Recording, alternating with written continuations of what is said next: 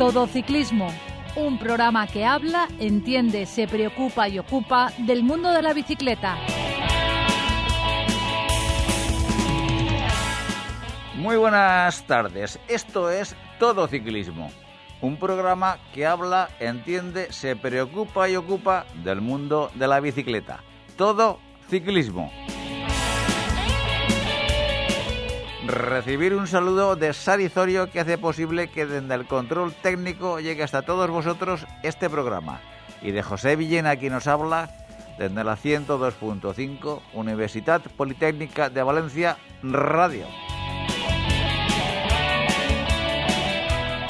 Damos la bienvenida en el programa de hoy a don Francisco de Casa, ¿qué tal? Muy buenas, Pepe. Y a don Francisco Fran, ¿cómo vas? Hola, buenas tardes a todos.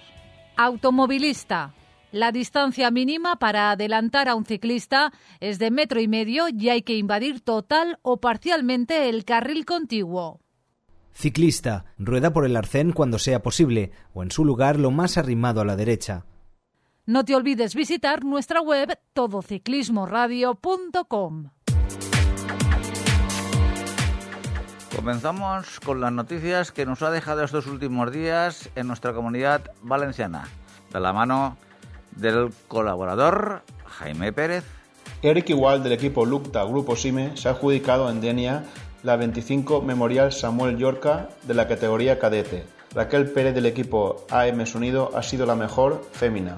La Unión Ciclista Ilicitana ha conquistado el tercer trofeo Escuelas de Cox. El Cruz Ciclista Crevillén fue segundo y el Cruz Ciclista Moradí ha complicado el podio con su tercera plaza. La ciclista Ballera Rosa Sansaloni Bercher será homenajeada el próximo 28 de mayo en la ciudad ribereña de Carlet, con motivo de la prueba ciclista de la Copa Mediterránea de Féminas para todas las categorías. Y para acabar, la vuelta a la provincia de Alicante, Costa Blanca, se disputará el fin de semana del 27, 28 y 29 de mayo. Ya se conoce el inicio y la meta de la segunda jornada. El pelotón partirá de la playa de la Cala de Finestrat el día 28.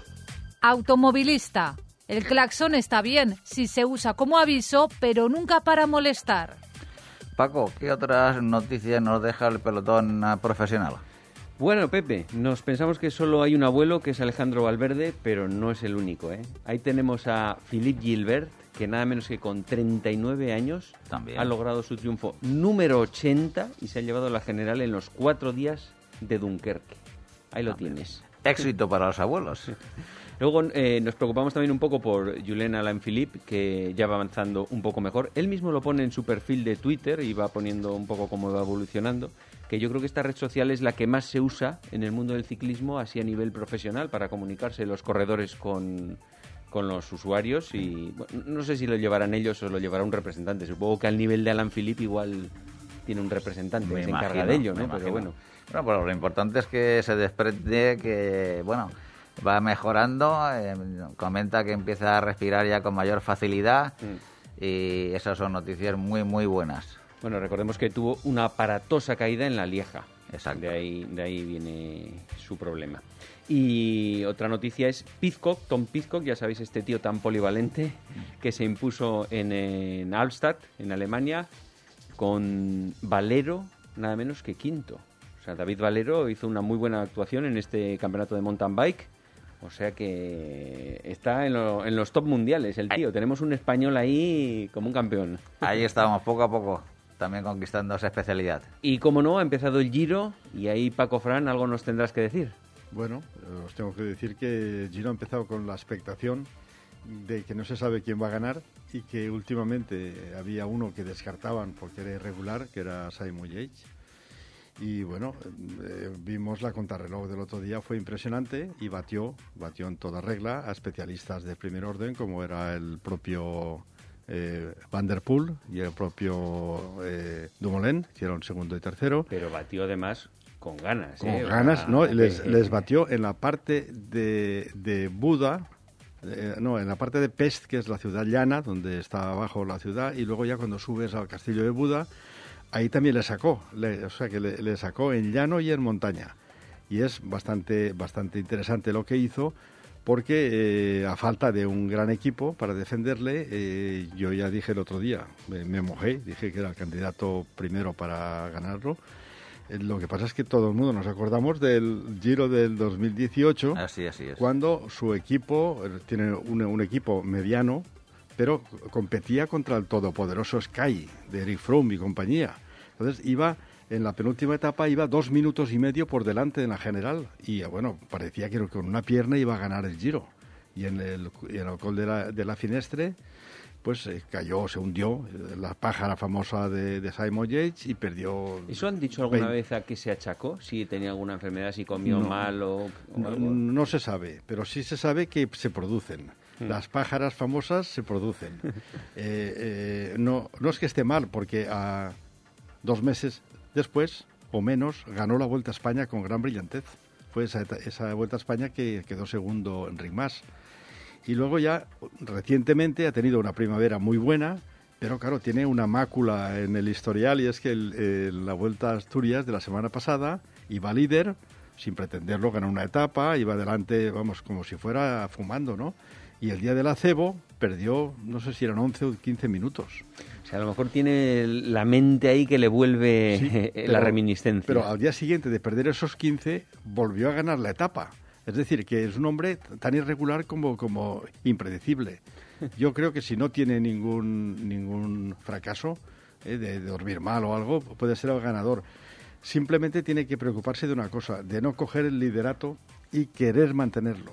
Porque, claro, a la tercera etapa o cuarta, imaginemos que el martes van a la primera subida en serio, que es el, monte Etna, y claro, hay 22 kilómetros de subida. Mm, Yo creo que él va a ganar eh, esa etapa, pero no, no, no pensando en, en ponerse de líder, sino en distanciar a sus competidores. Aunque luego el día siguiente, que hay dos etapas de llano, se deje llevar y pierda, pierda con la escapada ni mande el equipo a competir. Es decir, que si en una escapada algún equipo de sprinters que no lleva quieren ganar, tendrán que trabajar ellos y no el equipo del líder. Yo creo que en ese aspecto vamos a tener un giro bastante eh, bonito por lo, por lo impredecible y esperar a ver cuándo viene el día de la pájara de, de Simon.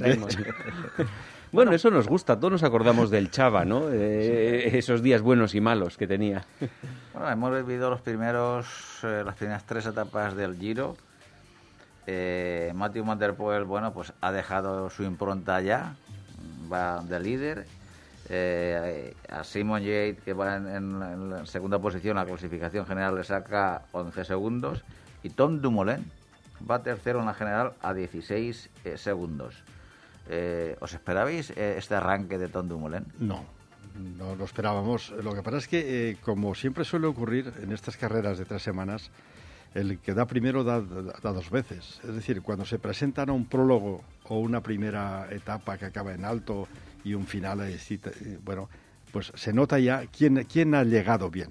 No, no quién lo va a ganar, sino quién ha llegado bien. Y de momento podemos decir que eh, Simon Yates, Tom Dumoulin, eh, el propio Van der Poel, el Kelderman y alguno más han llegado mejor que otros. Es decir, ahí está el Carapaz que está a 34, ¿no? O- o- Te lo, te lo digo rápidamente. Eh, Carapaz, a ver dónde lo, lo tenía por ahí. Lo teníamos por yo, aquí. yo creo que está a veintitantos o treinta y tantos segundos ya. Está a 35 segundos. 35 segundos. La posición decimoquinta. Claro, luego en. Miguel Ángel López, que es un- uno de los cinco aspirantes a ganarlo, ya va a 48, 50, no sé cuántos segundos. Es decir, sin empezar ya va detrás.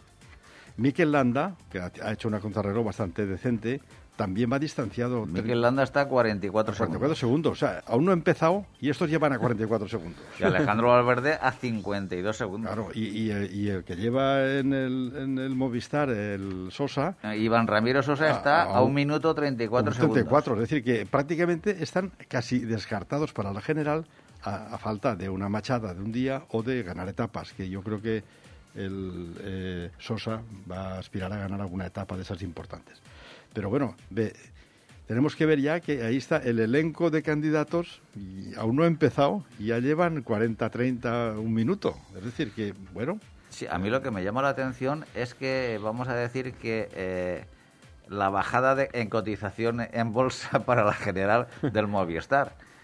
Porque como ve- Iván Sosa era uno de los que se pretendía que estuviese ahí peleando también eh, en el por el cajón eh, como hemos dicho, a un minuto 34 segundos. Alejandro Valverde, 52 segundos, está a 52 segundos.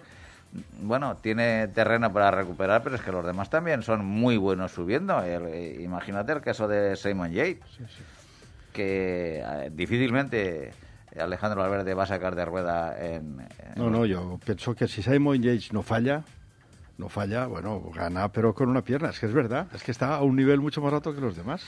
Y luego ya eh, de, de, españoles tenemos ahí a Pello Bilbao, que está en la posición novena, a 29 segundos. Bueno, pues ya tenemos otro problema, por si no había bastantes en este giro, ya tenemos una, un, un, problema en el propio Bahrein. El Bahrein lleva de jefe de filas a Mikel Landa. Uh -huh. Y Mikel Landa, pues vaya unos segundos por detrás de Pello Bilbao.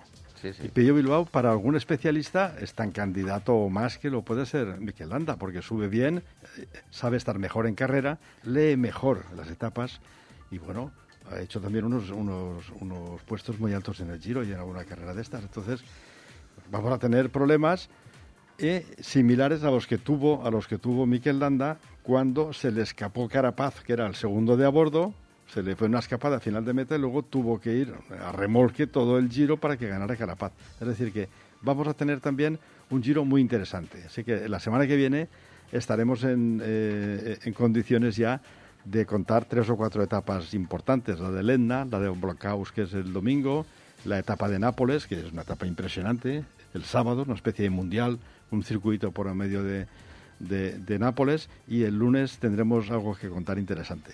Bien. Y Richard Carapaz, que está en la posición, como hemos dicho anteriormente, decimoquinta a 35 segundos, eh, ¿son eh, muchos segundos los que ha perdido? No, no, no, no, no, no es que sean segundos, es, es en una etapa que acaba en una subida, que él no está, en una contrarreloj que tiene una parte final muy fuerte, que tampoco está, es decir, si no estás, es porque no estás bien. Entonces, a menos que vaya cogiendo la forma. Es que eso te, por, por ahí te iba a decir. Claro. Eh, ha entrado, decir, eh, ha entrado en el Giro eh, al 90% de, de, su estado de forma respecto a, a Simon Yates o, o Van der Poel. Sí, Vamos, sí. Toda esta gente que ya está arrasando desde el primer día. Vamos a ver si son capaces de aguantar las tres semanas. Bien, también hay que comentar una cosa de Van der Poel. Eh, comentarios que yo he oído de, de, Alberto Contador, que de esto sabe bastante. Un poquito, sí. Claro, y dice, ojo con Van der Poel. Van der Poel tiene 22 años. Van der Poel es un, una, una, una, bestia. Van der Poel... Eh, nos acordamos de Miguel Indurain. Ajá, Miguel sí. Indurain demostró lo que podía hacer cuando tenía 26 años o 27 que se transformó de ser un equipo que trabajaba para el equipo y que andaba bien en contar relojes para ser un líder bueno, ¿no? Entonces, Van der Poel es un misterio, es un misterio de que está en este giro y yo me parece que si no es en la etapa última de la marmolada, donde las pendientes son impresionantes, o el agotamiento, porque prueba de tres semanas es la segunda que hace en su vida, o una etapa de estas especiales de un puerto muy especial, yo creo que va a estar ahí, ¿eh? Va a estar ahí, no, no, no de líder, pero va a estar ahí. Entonces, eh, vamos a esperar dos acontecimientos, que son el, el desfallecimiento o no de Simon, de Simon Yates y el aguante de Van der Poel. Es que yo analizando todo esto, lo único que creo que puede sacarle tiempo eh, en la montaña o ganar tiempo al resto es Carapaz.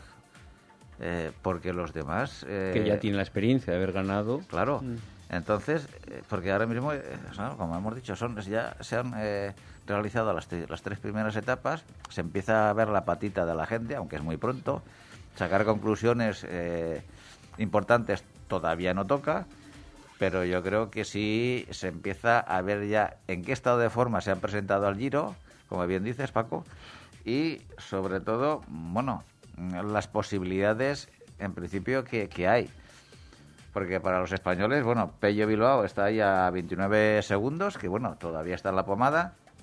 Para mí Alejandro Valverde ya está a 52 segundos, que ya es un tiempo más que respetable para recuperarlo, porque claro, tienes que sacar 52 segundos a, monstruos de la bicicleta como Simon Yates, Van der Dumoulin, si es que mantiene la regularidad y bueno, y una eh, Bauke Molema. Es decir, es que hay una serie de, de corredores ahí delante ya que están mar marcando diferencias. Y la etapa de mañana martes, como bien dices Paco, ahí yo creo que va a ser ahí un, una apuesta o un testeo para ver si la gente ha llegado en un estado de, de forma aceptable, porque a lo mejor muchos al principio de, de, la, de una competición de tres semanas se reservan un poco el sub, para ir cogiendo el, la forma conforme evolucionan las etapas, pero otros, si ya tienen ese puntito más que el resto, las primeras etapas y sobre todo de montañas, si son capaces de sacarle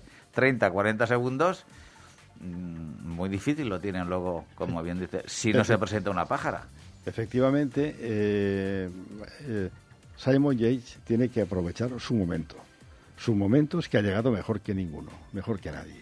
Entonces, la etapa de, de los martes es para demostrar que está mejor que, que Es nadie. para meter tiempo Simon Y- Yates al y- resto, claro. ex- Exactamente, va a intentar sacar tiempo. Luego veremos qué, qué nos depara el, el Giro en la segunda tercera jornada. Pero si mañana me sacas un minuto, un minuto y medio alguno, pues uno menos que tienes. Entonces, claro, mañana vamos a ver un espectáculo.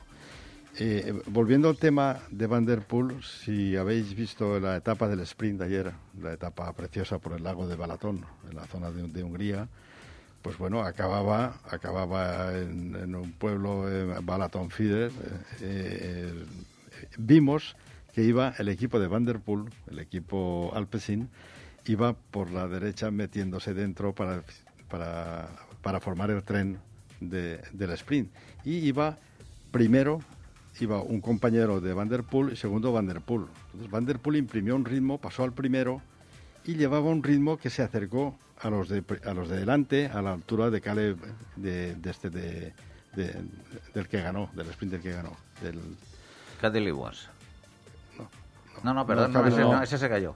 Se el siguiente el Eh, se Cavendish, cayó. Cavendish. Cavendish. Llegó a la altura de Cavendish y se giró, faltando 100 metros para la raya, se giró y vio que no llevaba a su compañero, al que tenía que... Y entonces, yo qué sé, se hizo como un gesto de, de desconcierto, dejó de pedalear ¿eh? y el otro se apartó y entonces el otro llegó y llegó a ser cuarto, el del equipo Alpecin, es decir, que estaba mal colocado.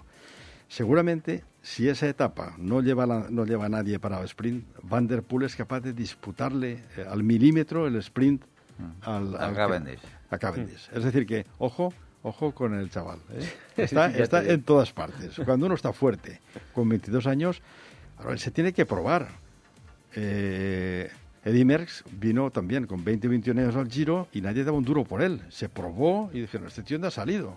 Entonces, claro, Van der Poel ya nos ha asombrado en carreras de un día, en, en, eh, en mountain bike, en, en fin. eh, En todo, donde aparece, todo, siempre. En todo. Le falta, le falta demostrar que puede aguantar una etapa de tres semanas. No digo que la gane, ¿eh? porque este Giro está preparado para un escalador fino que pese poco, tipo, tipo Simon Yates o similar. Pero bueno, vamos a ver a Van der Poel. Bueno, eh, y como espectáculo hasta ahora, eh, el, es- el espectáculo que, que han brindado los ciclistas es el esperado por ti, Paco. Hasta ahora no podíamos hacer más cosas. Eh, hasta ahora que tenemos tres etapas lejos de Italia. Tenemos una contrarreloj que es pequeñita, es, son nueve kilómetros, parte llana y un kilómetro y medio de subida por un, por un, por un pavé que tienen allí, la, la subida al Castillo de Buda. Y bueno, pues se ha dado lo que... el- vamos, no, no puede haber diferencias, pero para, para lo poco que se ha corrido y unas etapas que son intrascendentes, y hay grandes diferencias. Cierto, cierto, sí. sí. Así es, la verdad es que, mm, bueno, el espectáculo de, la- de los tres primeros días son los que en un principio más o menos se podían esperar, pero yo pienso que ya se han sacado excesivas diferencias respecto a otros ciclistas posibles aspirantes. Eh, bueno, hay declaraciones, por ejemplo, de Alejandro Valverde, donde él dice que él está esperando a la segunda parte del Giro. Entonces no sé si es que piensa pasar la primera parte de alguna manera perdiendo el menor tiempo posible y en la segunda parte decir, bueno, aquí estoy yo, me la juego todo ¿eh? a una carta. Que, eh, vam- es decir, la, la historia es ver qué día tiene marcado en su agenda para decir, a partir de aquí ya eh, empiezo yo a atacar. Porque si ya llevas una serie de tiempo perdido importante, por mucho que ataques, Sí, yo, pocos yo- logros. Yo creo que no va a conseguir gran cosa por una razón, porque el, el único día que tenía para vestirse de rosa era el primer día, Cierto. que era una etapa llana que acaba en una subidita. Sí, y ahí señor. él no, no estuvo. Ni estuvo él, estuvo Carapani, nadie. Entonces, a partir de ahora, ¿qué va a hacer? Ayudar a Iván Ramiro Sosa a intentar hacer un, top ten, a intentar ganar alguna etapa o a saber qué, porque este colombiano es también como un melón. Hasta que no lo abramos no podemos saber qué va a hacer este en la carrera de tres semanas. Sí, sí, pero bueno, de momento ya perdido un minuto y pico. Sí, sí. esa es la realidad. Bueno, pues hasta aquí las noticias, las noticias del Giro. La semana que viene más y esperemos que mejore. Automovilista. No se puede adelantar a otro vehículo si vienen ciclistas en sentido contrario. Ciclista. No sueltes nunca las manos del manillar. Síguenos en Twitter, arroba todociclismo UPV. Bueno, hoy nuestro invitado al teléfono es José Luis Peñas, que él es el encargado de la oficina de turismo de un pueblo pequeño de Zamora que se llama Villar de Ciervos, eh, en plena Sierra de la Culebra. Y lo primero, José Luis, allí organizáis una, una carrera, una carrera, una cicloturista de mountain bike, pero a la gente le asusta eso de Sierra de la Culebra. ¿Es porque hay que llevar antídotos para algo, José Luis? Muy buenas tardes, eh, Paco y, Pepe. Mira, eh, Este... Muy buenas tardes. Mira, esto de la Sierra de la Culebra es por la forma serpenteante que tiene en sus cumbres. Eh, son las montañas no muy altas, muy onduladas, y tiene forma de culebra, de ahí su nombre. Pero tampoco es por la gran población de, de culebras ni de víboras que tenga, porque más bien hay pocas. o sea que pueden, ir tranquilos los participantes, ¿no? bueno, sí, por supuesto. Cuéntanos, eh, organizáis una marcha el domingo 5 de junio, ¿en qué consiste? Bueno, es una marcha y también es un campeonato, porque entra dentro del campeonato provincial de BTT de Diputación de Zamora y son para los 10 primeros participantes, pues, eh, o sea, primeros ganadores, por decirlo de una manera, siempre se puntúa por puntos. Digamos que es una de las marchas que hay en ese, en ese campeonato. Pero eh, también, como tú dices, es, es una marcha, competición y marcha, porque también lo que queremos es que vengan familias, eh, que se tome también de una manera tranquila para, para distinta gente, y sobre todo contemplen el, el paisaje que hay la diversidad de animales que se pueden encontrar porque es una zona de, muchos animales y lo que se pretende es eso. Por un lado también es cierta parte campeonato, porque va a ir a, bastante velocidad, y por otra, pues muchos de los participantes irán tranquilos tipo marcha. Pero eh, es el mismo recorrido, digamos, o lo de compaginar competidores con gente que va un poco a disfrutar, o, es diferente horario, o cómo funciona. Mm, no, no, Paco, es, es el mismo recorrido. Bueno, en concreto son dos recorridos, porque la son dos marchas, una de 31 kilómetros, otra de 52, y se supone que a lo mejor los de, los de competición pues van a salir más adelante para no interferir después en sus velocidades, que te adelanten y demás. Entonces se va a hacer primero una salida neutralizada desde el edificio de usos múltiples de Villarrecibos hasta la playa de los Molinos de Villarrecibos y ahí ya pues nos encargaremos de, de, poner a la gente más competitiva, que sabemos que vienen a los campeonatos o daremos la orden de que se adelante esa gente para que no interfieran. Eh, ¿Qué precio tiene inscribirse?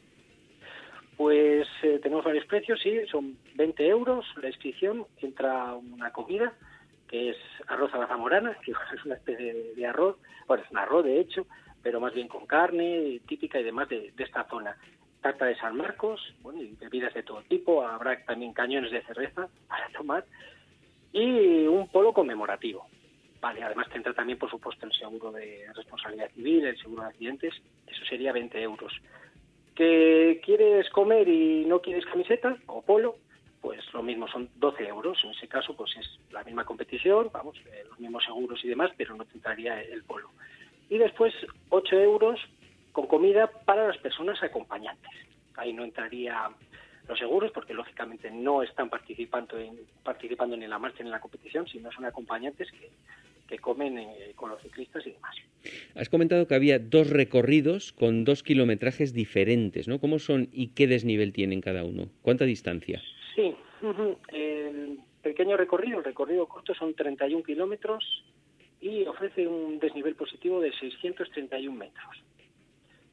¿Es por, es por, José Luis, es por pistas, caminos o, sendas? Pues lleva un poco de todo, vamos a ver, serían más pistas y caminos. Digamos que no, no van a ser zonas estrechas ni de sendas y lo que se ofrece también pues es un terreno bastante bueno y limpio, poca rodera o por no decir ninguna y sobre todo pues eso, pista, caminos. esta de 31, que, que subiría las torretas, 631, eh, o sea, de 31 con 631 metros de desnivel, y la otra de 52 kilómetros, que eh, tiene un desnivel de 945 metros. Hay una cosa que aquí ha surgido hace poco en Valencia, que es que quieren prohibir, no sé si ya lo han hecho o es solo una, un proyecto de ley, toda la circulación de bicicletas eléctricas por la montaña. No sé cómo está eso ahí. Eh, ¿Pueden participar gente también con eléctricas o cómo va? Sí, nada, por supuesto que pueden venir con eléctricas, pero las eléctricas ni cualquier otro vehículo propulsado por otro tipo entrarían dentro de la competición, es decir, eh, una eléctrica no entraría dentro del campeonato de BTT provincial.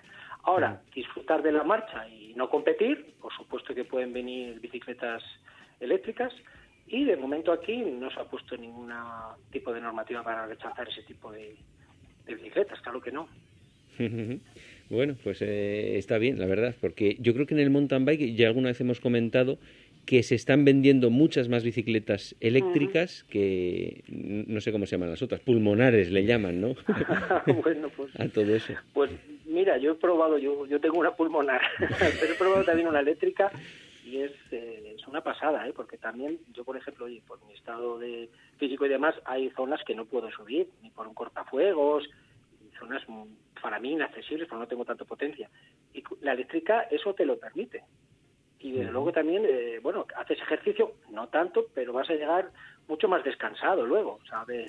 Entonces, pues bueno, a mí me parece que aquí también está subiendo mucho en, la provincia de Zamora, yo creo que en Tocastineón y en España, y creo que, que ha sido un buen avance y yo sí estoy soy partidario también de la bicicleta de montaña, vamos, eléctrica, sin problema. Bueno, y los que vayan a la marcha eh, o a la competición, ¿qué pueden hacer de turismo por ahí, por la zona también? Pues, pues mira, te voy a empezar un poco por la fauna y por el atractivo que tiene máximo este, esta zona, esta Sierra de la Culera, que es el atractivo de, de los animales. Es una reserva la que hay la mayor población de, lobos de toda Europa Occidental, aquí es donde hay más densidad. Te contaría una anécdota de un chico y una chica que han venido a hacer el recorrido pues hace una semana y se encontraron dos lobos por el camino. Sí, sí, o sea que... ¿A qué hora? ¿Fueron pronto? Ah, eh, pues te voy a decir, porque el lobo, el lobo bueno, es de hábitos más bien diurnos y nocturnos, así de amaneceres, ¿no? Mm. pero se lo encontraron a las cinco y media de la tarde. Entonces, te puede dar dar cuenta de, que también ahora mismo en estas épocas pueden estar a, todas las horas. Si es verdad que con el calor, pues aquí en Castilla que también hace mucho calor, pues se evitan esas horas más fuertes de sol y se esconden o toman más sombra. Pero vamos, que, el lobo es, el animal, el protagonista de, aquí. También hay una importante población de, de de, de, ciervos, que hay bastantes, de todo eso vas a hacer la marcha, pero ten cuidado, pues no te salga también un ciervo o cualquier otro animal, porque es una zona muy, muy potente. Eso es animales. Después de playas, pues tenemos un embalse que es muy limpio, viene de, de, Tera, y es un agua muy limpia, y hay unas playas pues también ideales, porque es un, es un pantano, pero es un agua muy limpia, y unas playas que tienen chiringuite y ofrece, pues yo creo que una estancia agradable, y el poder estar ese día estupendamente también se come muy bien, que si no quieres soltar por el arroz a la zamorana, pues también tienes restaurantes en, Villas de Ciervos, en las zonas de Aliste, que, que, comes muy bien. Sobre todo el protagonista, pues es la carne de la zona de Aliste, la carne alistana, que es una carne fenomenal, buenísima. bueno. Y también, oye, que, que el que quiera venir de acompañante, también tenemos rutas de senderismo que pueden adentrarse, pues... Ah, ¿dentro de la organización les has preparado...? No, no, no, ah. no, no, la tenemos dentro de la organización porque, bueno, ya tendríamos que tener también un tema de seguro para el senderismo y demás, pero sí desde la Oficina de Turismo, pues proponemos tres rutas por la zona que se salen de Villa de Ciervos y que yo creo que pueden satisfacer, a eso ya cada uno por libre, pues esas horas que están esperando por el competidor o, o por el familiar que hace la marcha, etcétera, pues para que se den un paseo por el entorno que, que merece mucho la pena. ¿Tú vas a participar? Yo no voy a participar, me gustaría.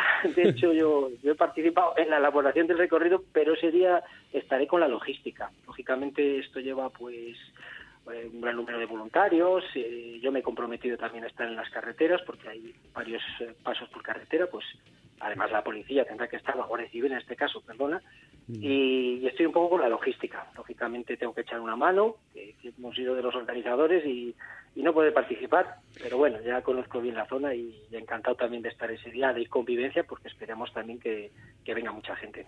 Y la idea es durante seguirla organizando los siguientes años. Sí, queremos que, que, sea un referente, sobre todo pues aquí en la provincia de Zamora. También nos visita mucha gente de León, que está muy próximo, Salamanca, Valladolid, y bueno, es la gente que más lo visita y queremos que sea un referente, pues ya no solo para que años sucesivos se, siga haciendo esta prueba, sino también para que quede perenne y la gente pues se descargue los tracks o el día de mañana poderla balizar completamente y la hagan intemporalmente. Eh, José Luis, buenas tardes. Mira, soy Pepe Villena. Eh, ¿esta, es, ¿Esta es la primera edición o ya lleváis algo de historia? Eh, no, nada, es la primera edición. Nos hemos tirado ahí a, al río, al charco, como quieras llamarlo, y, es la primera edición. Hombre, también te digo, Pepe, yo he participado, he participado en varias pruebas de, aquí, de los campeonatos de BTT de la provincia de Zamora. Sé más o menos la logística, o sea que ya, ya sé un poquito de esto y por eso nos hemos metido. Casi que, que tenemos un poco de experiencia, pero si no, bueno. Claro. Eh, ¿A cuántos eh, asistentes esperáis? Eh, más o menos. Pues mira, esperamos unos 300. Por lo menos queremos cerrar ahí el límite. Eso te iba a decir, habéis puesto un número máximo, ¿no? 300 mm, personas, sí, sí, sí. Pero un número máximo eh, ya por el tema de, logística de la propia organización o por imperativo eh, de, orden civil. Sí. No, es tema de logística. Vale. tenemos, eh, pues me parece que son entre 20 y 30 voluntarios. Eh, hay muchos cruces de caminos, mm. perrederos lleva mucha logística, después hay que de comer a la gente, hay que dar unos buenos servicios y yo creo que entre este equipo de voluntarios organización para 300 nos podremos defender y creo que lo vamos a hacer bien, pero para más gente ahora mismo no tendríamos esa logística. Eh, el futuro de, esta marcha cicloturista de montaña Sierra de la Culebra eh, depende del éxito del, eh, del 5 de junio. Mm, yo creo que no yo creo que no, porque ya te digo que nos visitan también temporalmente gente del País Vasco que viene a hacer rutas, que pasan por la oficina, y nosotros ya como tenemos estos tracks, eh, esta ruta, aunque te repito que no está balizada, y tenemos otras, pues la gente hace ese seguimiento y bueno, por lo menos vienen temporalmente. Ahora, queremos que venga más gente, claro. Esto puede ser un revulsivo para intentar eh, estar mejor, pero bueno, tampoco es que nos vaya a solucionar el turismo de bicicleta por la zona porque sí que viene gente. Importante. Pero lo importante es tener ilusión, ganas eh, de poner la primera piedra, que es lo que estáis haciendo. Seguro, seguro que con la respuesta que vais a tener también por parte de, los voluntarios de la zona y demás, vais a tener un éxito importante y seguro que si Dios quiere, en próximas ediciones seguimos hablando de la marcha Sierra de la Culebra. Pues ojalá, con esa ilusión estamos, no solo yo, sino todos los demás, y, yo creo que tenemos buenas miembros, el recorrido es muy, muy bonito, porque ha venido bastante gente, amigos y otros grupos de bicicleta de montaña aquí de Zamora a hacerla, nos han felicitado y nos han dicho que es un circuito o unas rutas extraordinarias, y teniendo pues esa buena base, yo creo que todo lo demás tendría que salir.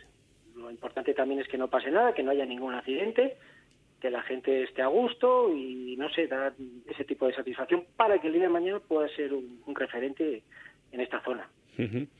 Bueno, José Luis, pues muchas gracias por haber estado en el programa y mucha suerte el día de la marcha.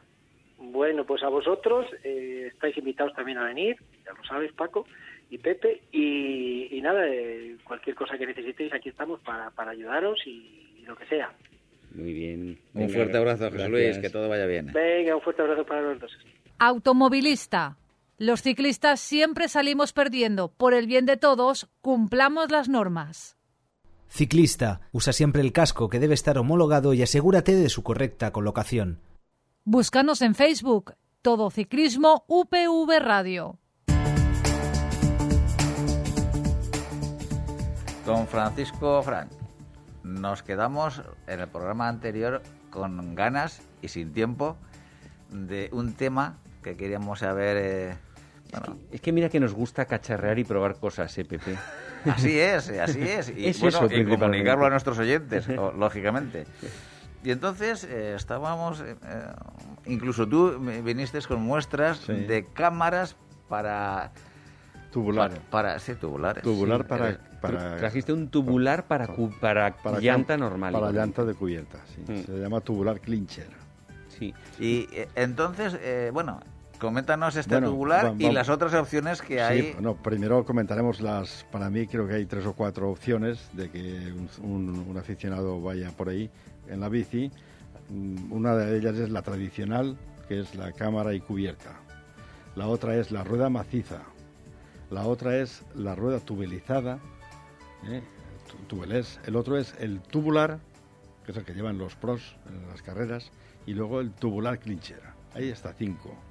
¿eh? Así que puede haber alguna más, pero podemos comentar las bondades y los pros y contras de cada una de ellas. Eso, eso nos gusta. Bueno, la mayoría de los ciclistas son, ya sabes que el ciclista es reacio al cambio. O sea, primero cuando, Mm. cuando se puso Bernard Hinault las manetas en el manillar, mucha gente siguió varios años allí Buah, y, y- con el cuadro y tal. Y con los rastrales, Y ¿cuántos con años los siguió? rastrales todavía. Y hay quien lleva el bocadillo en una cuerda colgando del, del sillín y cosas de esas. Bueno, bueno, hay gente que está chapada a la antigua y que es reacia al cambio. Entonces no les digas de cambiar, porque no cambian.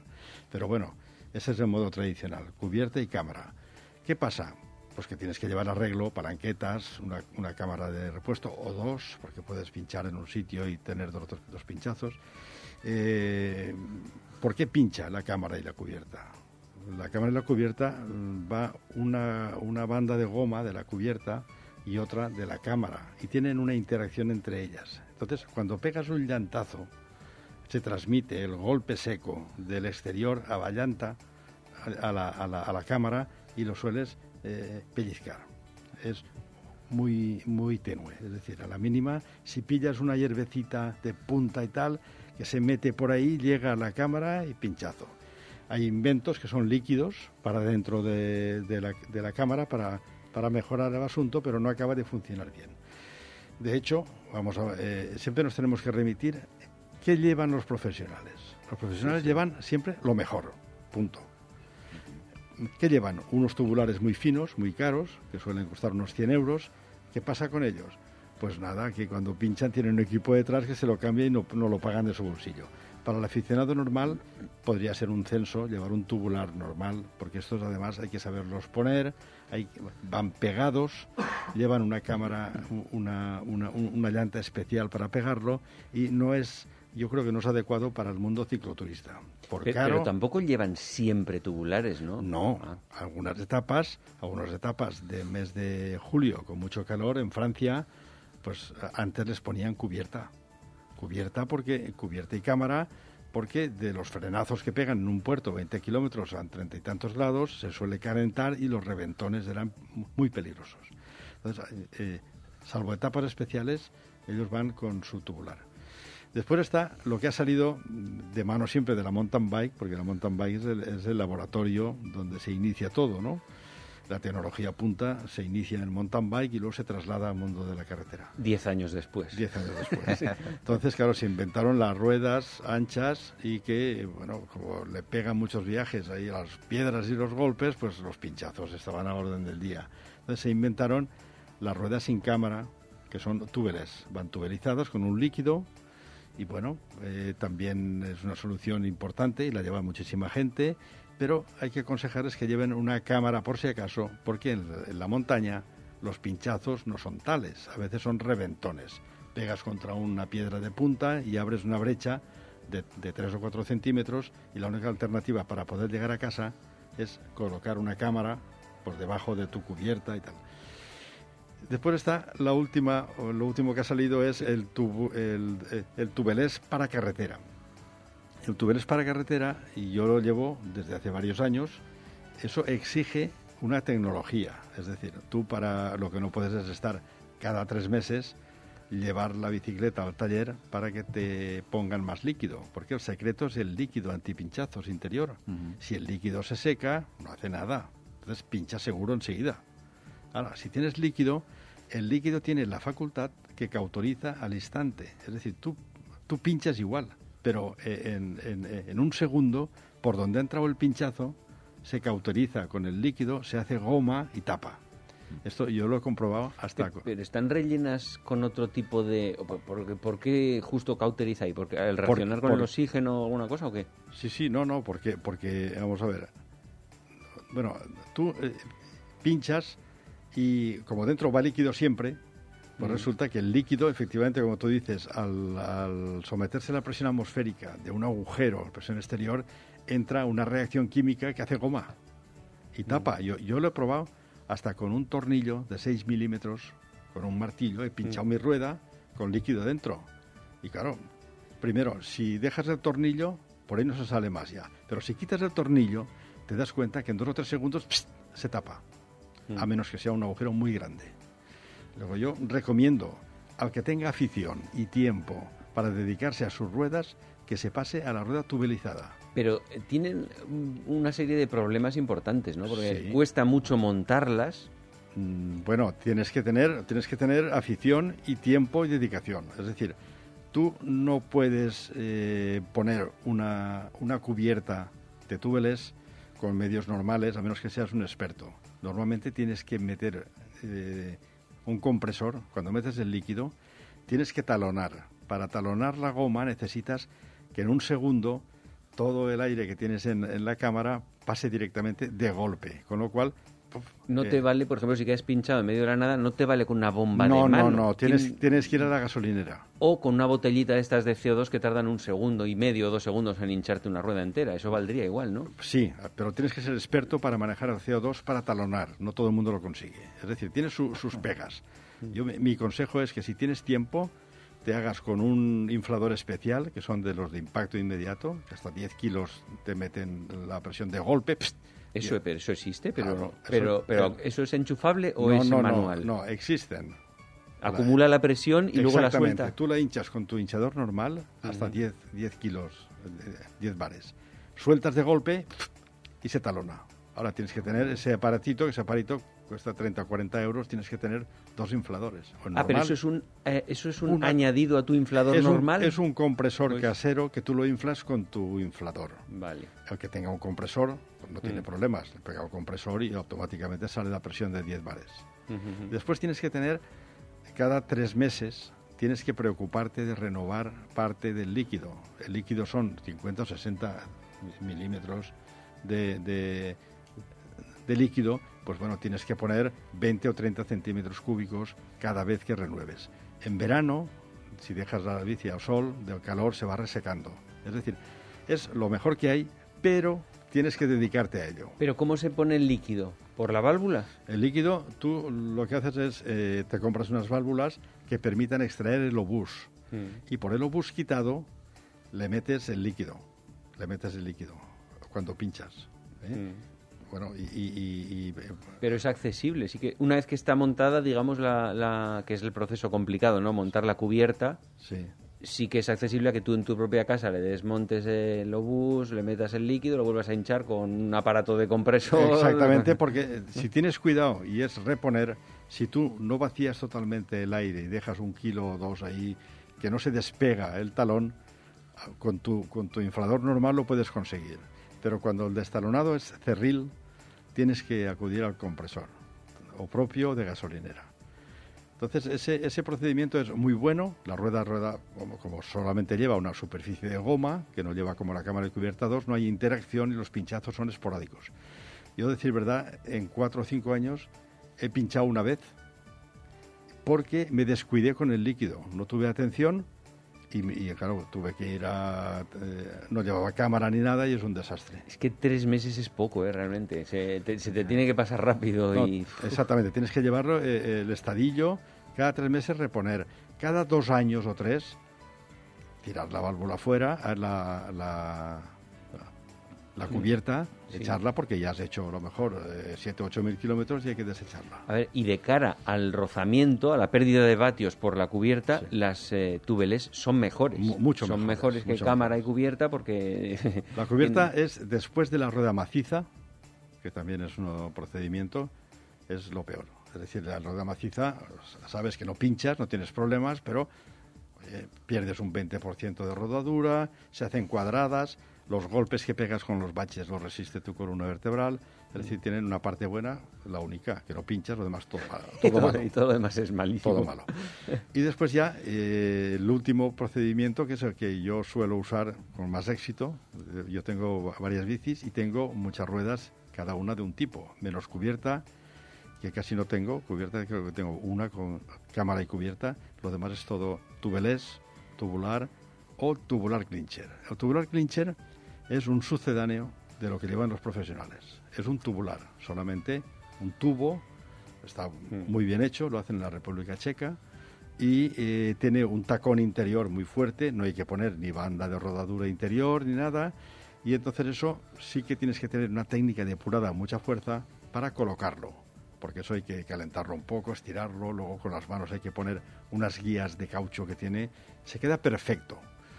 Eso llevas una botellita pequeñita que con media botellita cuando pinchas, que pinchas también de uvas a peras, le das media botellita dentro y eso hace, vamos, te soluciona el pinchazo hasta un, un- corte de, de 2 o 3 milímetros. Si tienes un fracaso absoluto, como tuve yo hace menos de un mes, pues que por lo visto tenía la llanta defectuosa, lo probé en una llanta que no tocaba y al final la llanta acabó reventando el tubular clincher. En ese momento descubrí que el tubular clincher, una vez pinchado, te permite llegar a casa, porque como tiene las gomas laterales y tiene el centro interior, no se, no se descalza. Tienes que procurar en las curvas, en alguna bajada, No tumbar. no tumbar mucho, pero tumbas un poco y hasta 25 por hora llegas a casa. Es el único procedimiento de todos los que conozco que fracasando y pinchando o reventando llegas a tu casa, sin necesidad de coger un taxi, de llamar a nadie ni de nada. ¿Y ¿Tú llevas eh, algo de eso? Yo he probado, esas que dices tú las he probado duro, igual tres años o cuatro. La de detrás hubo un punto en el que se me pinchó y cuando pasaba de 5 kilos eh, por el mismo agujero no acababa de sellar nunca y siempre saltaba y la tuve que quitar. La de delante no pinché nunca y estuvo como tres años y medio puesta y la quité ya porque estaba un poco desgastada. Yo lo que tengo que comentar, os estoy escuchando con mucha atención y estoy pensando, digo, sí, totalmente de acuerdo con lo que estáis diciendo para bicicletas convencionales. Pero para bicicletas eléctricas, eh, claro, estaba yo pensando lo que tú, en la pregunta que le habías hecho, Paco de casa, a, a Paco Fran, diciendo, bueno, y la potencia eh, en vatios del sistema de cámara cubierta y demás, aunque sea mayor, pero si ya hablamos de bicicletas eléctricas, esa incidencia, si tú en una bicicleta eléctrica también eh, elegirías un, un tubo LED. De, de hecho, de hecho, mis bicis son casi todas eléctricas e-bikes, y utilizo esos procedimientos. Yo tengo la mitad tubeless y la otra mitad tubular clincher. Es decir, ¿qué, qué, qué supone eso? El, el motor, el motor está en el centro, en el centro de gravedad. El motor, si es el peso estático del motor y el sistema de la batería, al final son 6 o 7 kilos más, que equivalen a una persona de 70 comparado con uno de 77. Sí. Es decir, el motor solamente influye en el asunto del arranque en la cadena en algún motor central donde eh, la auto- eh, automáticamente cuando le das corriente tensiona la cadena y es un, un problema. Por lo demás es lo mismo. Ya, Pero- pero, pero, me refiero, yo me refería más que nada sobre todo por la pérdida de, de- de- de potencia. Pero ¿por qué pérdida de potencia? Son las mejores, las tubeless son las mejores. no, en no, no, no, no, sí, no, eh, por supuesto, eso no tengo ninguna discusión. bueno, estoy A ver, la- totalmente de las, acuerdo las con él. cubiertas con cámara de látex son muy buenas también, ¿eh? Esas eh, se acercan muchísimo a las tubeless. Sí, bueno, eh, cuando hay gente que se pone una cubierta especial de 60 euros, por ejemplo, por decir algo, y luego se pone una, una cámara especial de látex, cuanto más fino, cuanto más fino, mejor andas, pero más pinchas. Es decir, son conceptos antagónicos. ¿Cuál es mi consejo? Pues oye, que no escatimen en, en cámara, cámara con pala un poco gorda. ¿Por Pero, qué? Porque si no por- lo- pincharás mucho. A ver, hay muchos, sí, hay muchos tipos de cámaras que son los tres, las que usa todo el mundo, que todo el mundo conoce, son las del butilo, Sí. ese que es como un caucho sintético. Pero luego están las de LAT que pesan 110 gramos, igual una normal y una superligera 50, 60 gramos, pero las superligeras de, de butilo también son como papel de fumar. Se explotan, eh, como la pongas un poco mal, adiós. Y las de látex normales pesan unos 70, 80 gramos, con la ventaja de que se rueda más fino con ellas, pierdes menos vatios, pierdes de vatios más o menos equivalente a dos, dos por rueda, dos vatios por rueda frente a una cámara, cámara de butilo normal.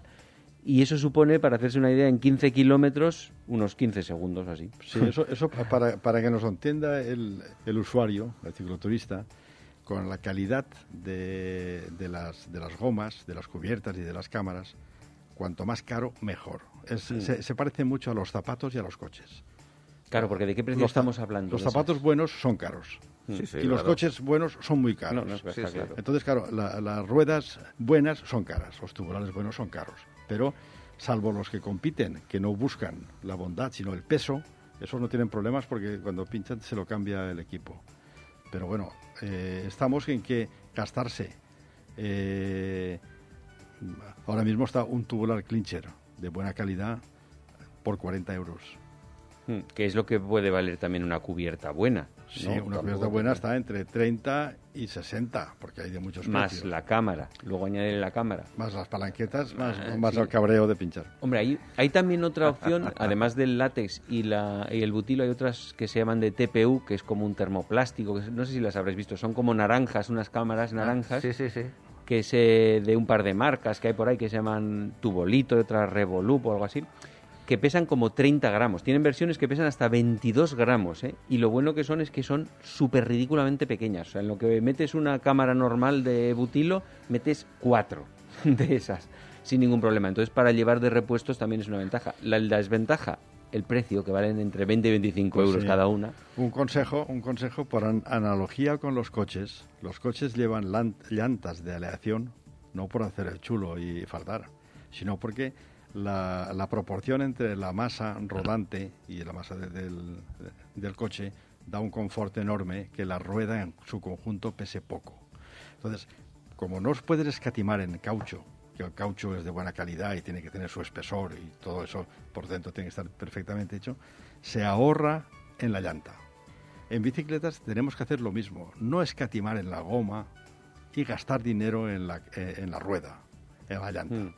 Por eso es bueno tener llantas ligeras de carbono y poner una buena goma y no, no escatimar ahí. Yo tengo que decir, por ejemplo, que cuando tuve puestas las los tubulares estos, eh, el rodar es que era muy diferente, ibas como flotando en la bici. Mi sensación era como impresionante.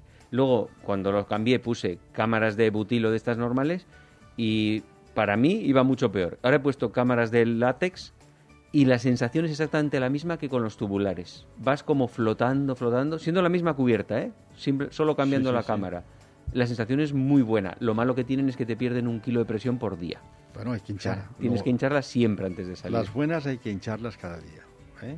Los, Mm. los- los tubulares buenos, los caros de 100 euros, hay que hincharlos todos los días. Esos también, también van perdiendo. Esos pierden enseguida. Mm. Lo que no pierde es la cámara y cubierta. Si pones una, una cámara y cubierta bien inflada, igual te dura un mes. Cierto. Pero cuando más buena es, más pierde. ¿Por qué? Pues porque tiene sus elementos de disipación interiores y tal, y eso es la calidad del rodaje. Y, y luego so- sobre el tema de hincharlas, que tenéis, bueno, no sé si vosotros llevaréis la típica bombita pequeña, eh, las botellitas estas de CO2, no sé si las habréis probado Sí, alguna pues vez. Sí, claro. ¿Sí? Lleva- Llevamos, llevamos todo. Llevamos bomba de CO2, llevamos inflador pequeño y en casa uno de pie, claro. Yo me he comprado y- para probarlas, ¿eh? Y ahora, y ahora ya tiene también un, un compañero nuestro. Un compresor de aire tiene. Un compresor de aire. ¿Cuál? ¿El Fumpa Pumpa ese se ha comprado o cuál? ¿Es Eh, cuadrado rojo? No, no, no. Eh, bueno, tiene una longitud eh, aproximadamente, supera lo que es eh, en cuanto a longitud la, la mano, la anchura de la mano. Y eh, esto se carga mediante un puerto USB Sí, y te da eh, una presión hasta 10 kilos, 10 PSI. sí.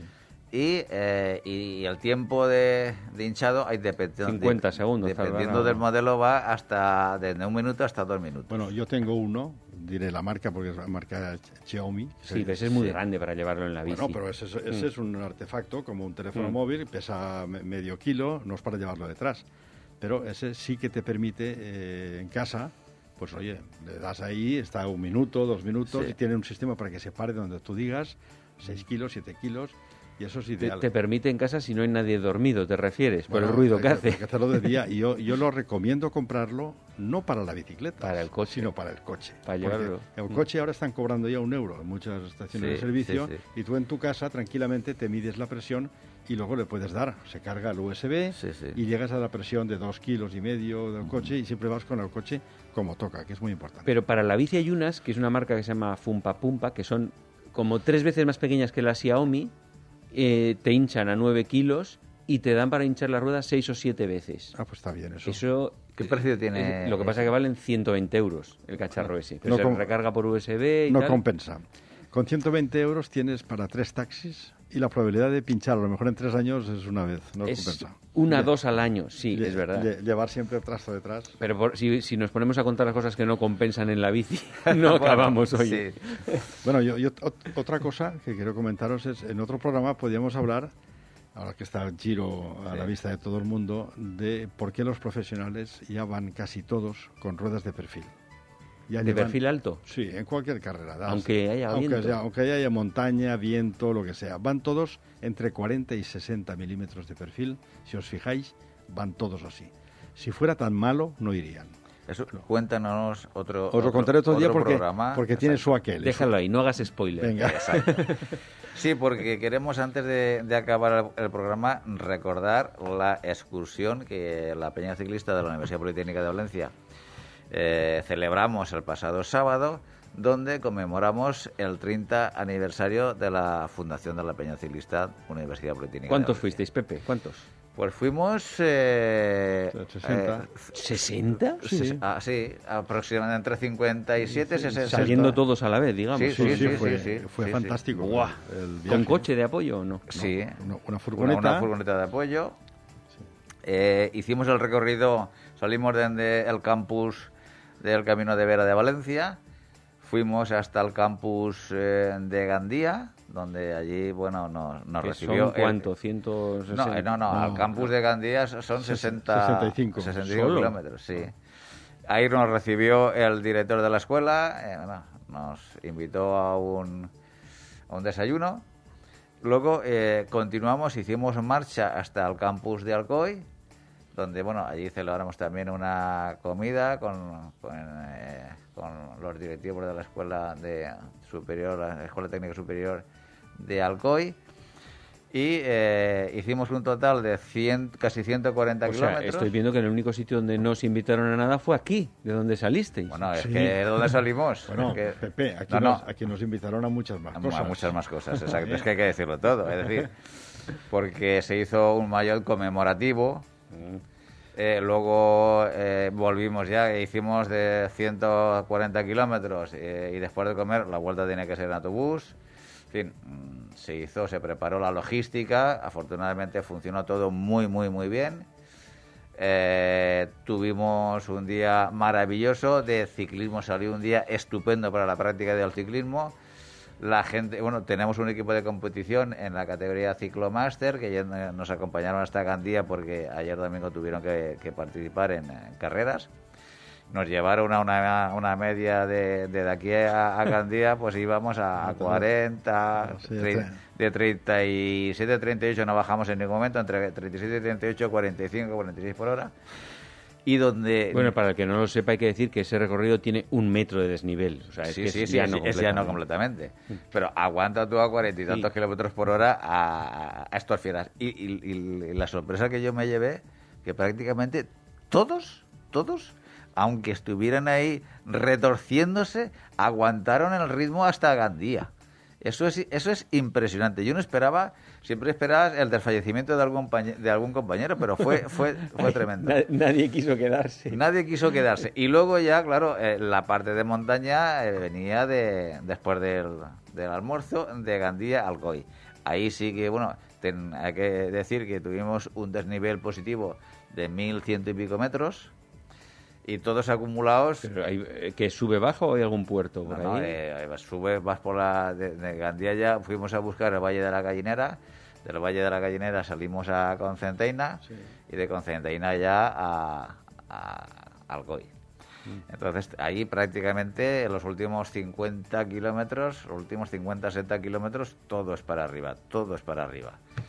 Bueno, pero también se hizo, se hicieron grupitos y cada uno dentro de sus fuerzas, pues bueno, fuimos superando todas las, esas adversidades montañosas y disfrutamos de un día extraordinario. Luego nos acompañó también pues el presidente honorífico de la Peña Ciclista de la Universidad, Justo Nieto. Pero, y tanta gente para comer sería organizado allí Sí, en un sitio, sí, porque Sí, si no... sí, allí estaba, estaba reservado en una fila, una fila mora, eh, donde uno de los componentes de la peña es, es- es- es socio y bueno, lo organizaron. ¿Qué es eso de una fila mora, Pepe? Pues una, una colla de las de, la- de las fiestas de Alcoy de moros y cristianos. Claro. Ah, que tiene allí como un local. Sí, como- exacto, como una Ah, falla, vale, vale, sí, como un casal sí. fallero, pero de moros y cristianos de Alcoy. Mm, que vale, tiene vale. ahí un restaurante y demás y bueno, nos prepararon una comida extraordinariamente buenísima eh, en cantidad y en calidad. Eh, hay que de aquí dar las gracias tanto al campus de, Gandía como al campus de Alcoy por la acogida a la peña ciclista de la universidad, por el trato recibido y bueno, eh, simplemente fue extraordinario y un día para enmarcar. Yo creo que esto sí que va, va a ser un día que va a quedar también en los anales de la peña ciclista de la universidad y también decir que estuvo presente en la salida, estuvo pues Angelino Soler, el campeón de España de la Vuelta Ciclista a España del año 61. Estuvo con nosotros y nos acompañó unos 40 o 50 kilómetros, se volvió antes de Gandía, porque bueno, el hombre ya tiene eh, sus años. ¿Cuántos años tiene? Es entre Pues, 80 y algo, ¿no? ochenta- 82. 82. Oche- 82 años. Y, Y- hay, y- y- y hay que verlo rodar, ¿eh? Y te diría que, que no lleva eléctrica, ¿no? No, no, no, no, no, no, no. Vamos, eléctrica, por el amor de Dios. Por ¿De, eso ¿De que- qué estamos hablando? Si le das una eléctrica, te la tira a la cabeza. Eso pensaba. Exacto. Entonces, eh, y luego en, en Alcoy ya nos esperaba, estaba eh, Justo Nieto, como digo, eh, que también tiene ya casi seten- 78, 79 años. Y eh, él eh, nos, nos esperaba allí, eh, y estuvo en la, en la comida con todos nosotros y luego fue muy memorable y, como digo, un día que para recordar y, y saborearlo. Esto más o menos es lo que vivimos, ¿no, Paco? Pues sí, fue un día fantástico, fantástico. Bien, eh, ya estamos ya estamos fuera de tiempo. Bueno, no, pues, no eh, creo, yo creo que nos sí. quedarán 10 minutos. Bueno, pues antes ya de deciros adiós al programa de hoy, recordar la eh, excursión que tiene prevista la Peña Ciclista de la Universidad Politécnica de Valencia para el próximo sábado. Hora de salida, siete y media de la mañana. Vinalesa, Vétera, Holocao, Gátova, Pico del Águila, Geldo. Y vuelta por el mismo sitio. Un total de 135 kilómetros tienen la culpa. Pues hasta aquí el programa de hoy, don Francisco Fran. Pues nada, hasta la semana que viene, nos vemos. Don Francisco de Casa. A ver la semana que viene qué cosillas nos contamos. Y a todos vosotros os esperamos el próximo lunes a partir de las seis y media de la tarde y los jueves a partir de las 12 del mediodía. Seré felices.